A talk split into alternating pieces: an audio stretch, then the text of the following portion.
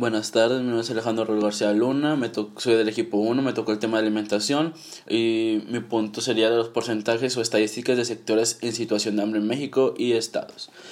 El hambre en México, según un estudio, se estima que casi 690 millones de personas pasaban hambre en 2019, que esto aumentó 10 millones en el año 2018 y casi 60 millones en 5 años.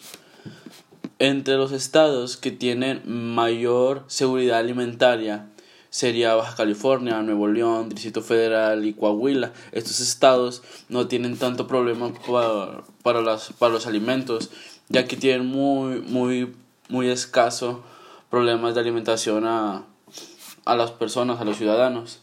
En cambio, lo que es Tabasco, Guerrero, Chiapas y Oaxaca son los estados de la República Mexicana que tienen más problemas o más inseguridad alimentaria.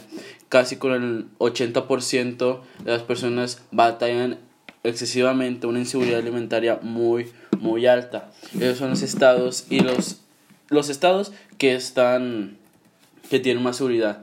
La seguridad alimentaria existe cuando todas las personas tienen acceso en todo momento al alimento. O sea, que, lo puedes, que tienen el dinero para ir, no sé, a una tienda comercial a comprar verduras, frutas, o, y, y, la, la inseguridad es cuando no tiene por escaso de dinero, por no tener trabajo, o por el simple hecho de no vivir cerca de, de grandes ciudades, como sería Oaxaca, que la mayoría de las personas viven en campos, que tienen que cultivar sus propios alimentos. Eso mismo hace que batallen para conseguir alimento.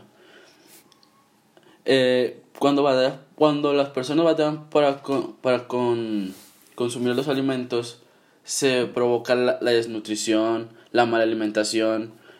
Y mala alimentación no solo es de que coma mal, sino que come mucho o come muy poco y eso provoca falta de calcio, falta de nutrientes.